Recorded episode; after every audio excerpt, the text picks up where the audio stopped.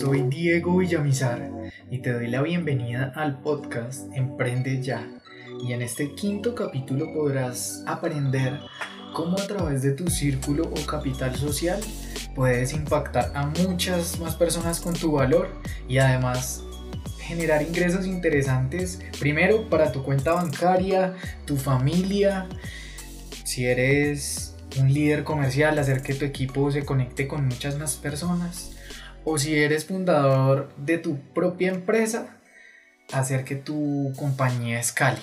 Y para lograr este objetivo te voy a transmitir cómo conectar con los tomadores de decisión y las personas que influyen en estas áreas donde quieres impactar, ganando el respeto y la confianza de estos líderes. Así que si eres líder, emprendedor, vendedor o lo que sea y te hizo sentido, no te vayas y ponte los audífonos. Bueno, a lo largo de la historia y sin importar la época, una de las habilidades más importantes de los líderes ha sido la de hacer nuevas relaciones, de conectar con personas.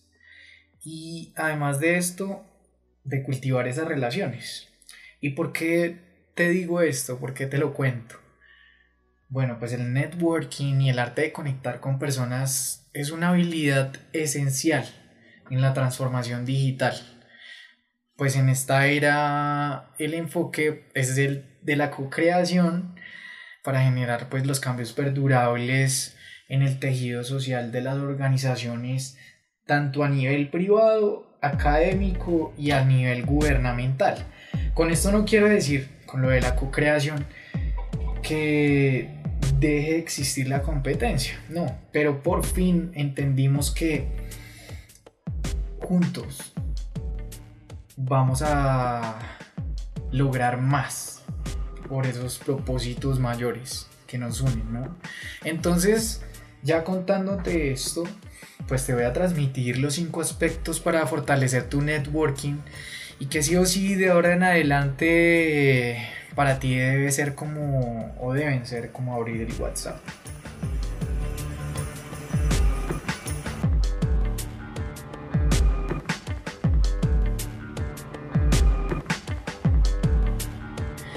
Así que bueno, el primer aspecto para fortalecer tu networking es identificar las temáticas que te apasionen y la industria en la que quieres emprender.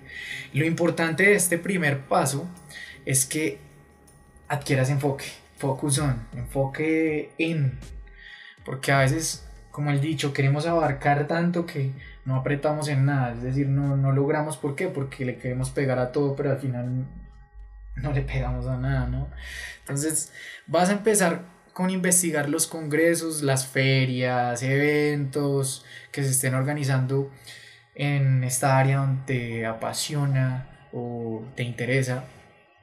Entonces, ubicas los eventos que se organizarán a lo largo del año, por ejemplo, los, los que queden en esto que falte del año, y en los que no hayas podido asistir, pues ya te puedes programar para el otro. Con eso ya tienes, por así decirlo, como una agenda de eventos. El segundo aspecto para fortalecer tu networking es que adquieras un paradigma y es que los eventos son fuentes de contactos y que además debes alistar tu pitch de presentación. Entonces, bueno, ahora te puedo decir que existen muchas herramientas tecnológicas para hacer nuevas conexiones, pero te digo que nunca, o esa es mi perspectiva, nunca se desplazará el networking en vivo y con esto me refiero pues a estar en un evento, sonreír y presentarte con esa persona que tienes enfrente y que quieres conocer. Y si estás, te digo, ya, porque también los eventos virtuales están haciendo algo cotidiano en nuestra vida y de los emprendedores, ¿no? Entonces, si estás en un evento virtual, aprovecha. Normalmente, no digo en todos, pero he visto que en algunos eventos a los que he ido, pues algunos contactos dejan su correo o simplemente con su nombre y el cargo, pues ya los buscas en LinkedIn, puedes conectar con ellos. Entonces, pues está súper cool y muy chévere porque bueno, pues puedes hacer networking en chancletas o pues pantuflas, no sé cómo se dirá en tu país, pero pues eso fue lo chévere, una de las cosas chéveres que trajo la pandemia. Entonces, bueno, también te decía lo del pitch. Entonces, pues el pitch es, creo que es un anglicismo si no estoy mal, pero para ser más, más claro es un discurso de venta o de presentación de tu propósito de impacto, de lo que hace tu empresa. Si no tienes empresa o emprendimiento, pues no te preocupes.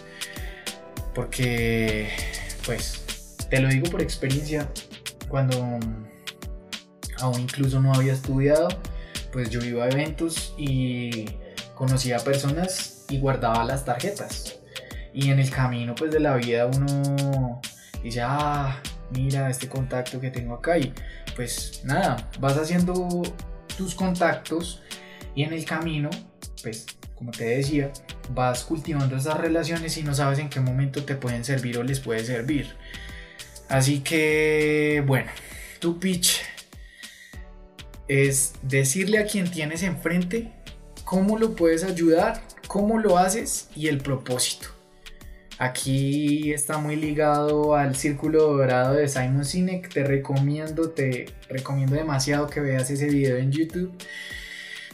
Y te va a ayudar mucho a construir tu pitch. Entonces, el por qué lo hago, es decir, el, problema que, que identifiqué, el cómo, es decir, el proceso, y el qué, es decir, los resultados que, que te voy a generar después de que tomes mi servicio. Entonces, ese sería el pitch. Eh, estructura tu pitch con, esa, con ese orden.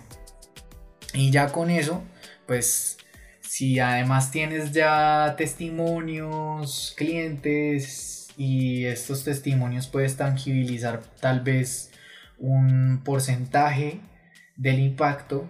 Ejemplo, no, optimizamos el 30% de sus tiempos en X cosa. Pues ya vas a ser más convincente, ¿no? Entonces, antes de tirar tu pitch, lo que te aconsejo es que te preocupes primero por entender lo que hace la persona que tienes enfrente, ¿sí? Para que no suenes como un robot. Eh, así, mira, este, hago, este es mi por qué, este es mi cómo, este es mi qué. Sino que sea una conversación y también te intereses por lo que hace la otra persona y así puedes hacer, hacer rapport, es decir, establecer empatía y ver cómo conectas con los intereses de esa persona y tu impacto, ¿no?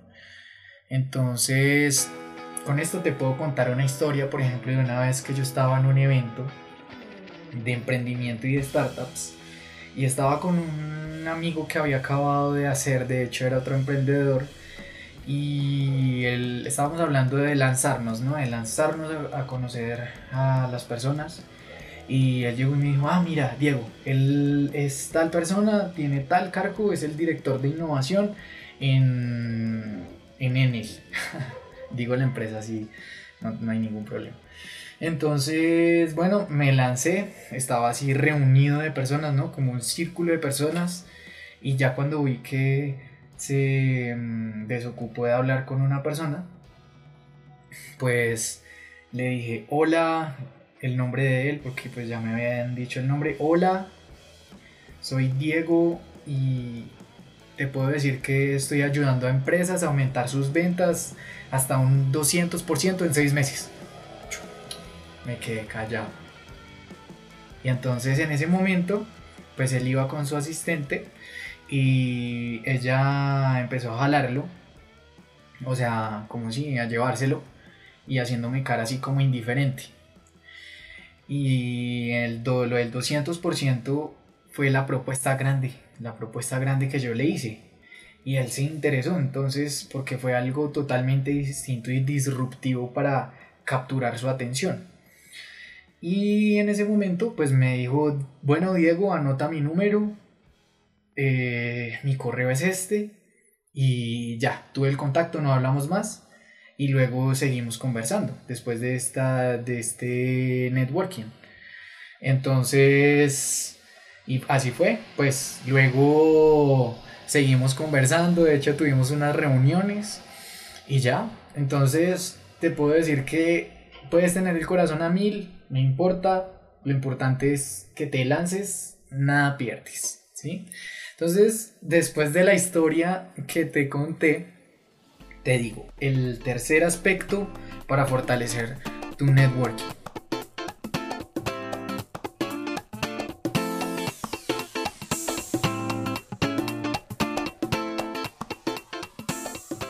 Encuentra a las personas influyentes de tu industria y conecta con ellos. Entonces te puedo decir algo de, de este aspecto para fortalecer tu networking. Y es que hay tres formas para conectar con los líderes. Lo que te puedo decir es que antes de conectar, es que para ofrecer lo que haces debes tener algo de valor a cambio para hacer ese llamado a la acción que quieras hacerle y que así actives como resultado o consecuencia pues su decisión.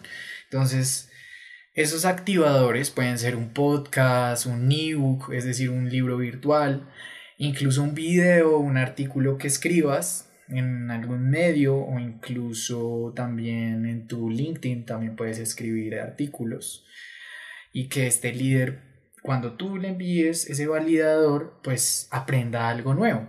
Ya con este tip claro del valor a cambio, bueno, seguimos. Entonces, te diré mis tres formas preferidas para, para, pues, para conectar con, con personas influyentes. La primera forma para conectar es a través de LinkedIn. Antes de agregarlo, te puedo decir, que le escribas un mensaje no vendedor en el que solo le digas que te interesa conectar con él o ella y que espera seguir conversando. La segunda forma preferida que tengo para conectar con, con un contacto es enviar un correo.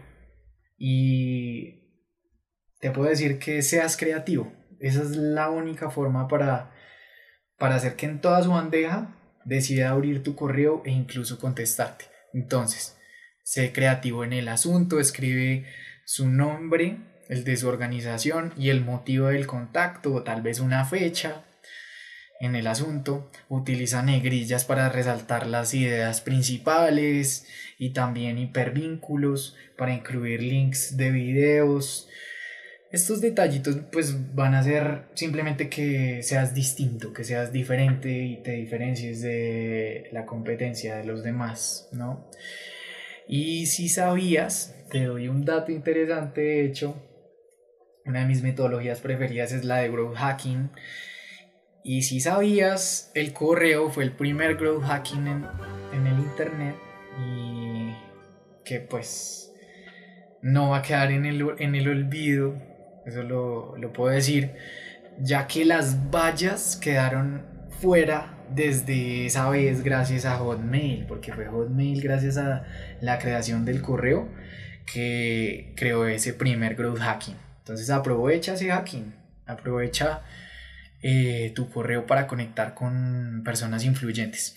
Y la tercera forma de mis preferidas para conectar con líderes y tomadores de decisión, que nunca estará de más, es encontrar a alguien en su organización, es decir, la organización de este líder, hacerse su amigo y pedir que te refiera.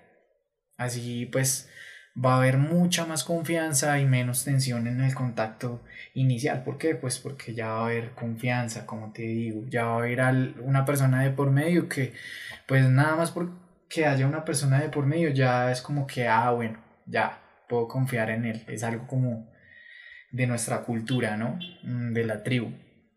Y mm, bueno, pues el cuarto aspecto para fortalecer tu networking es agregar valor y hacer colaboraciones con otros líderes de opinión.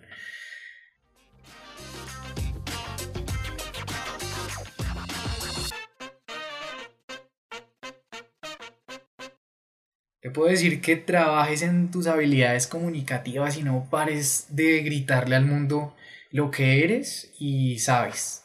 Agregar valor a través del conocimiento es una de las mejores formas de hacer networking y conseguir seguidores para que apoyen tu causa y así se unan muchas más personas e impactes más vidas.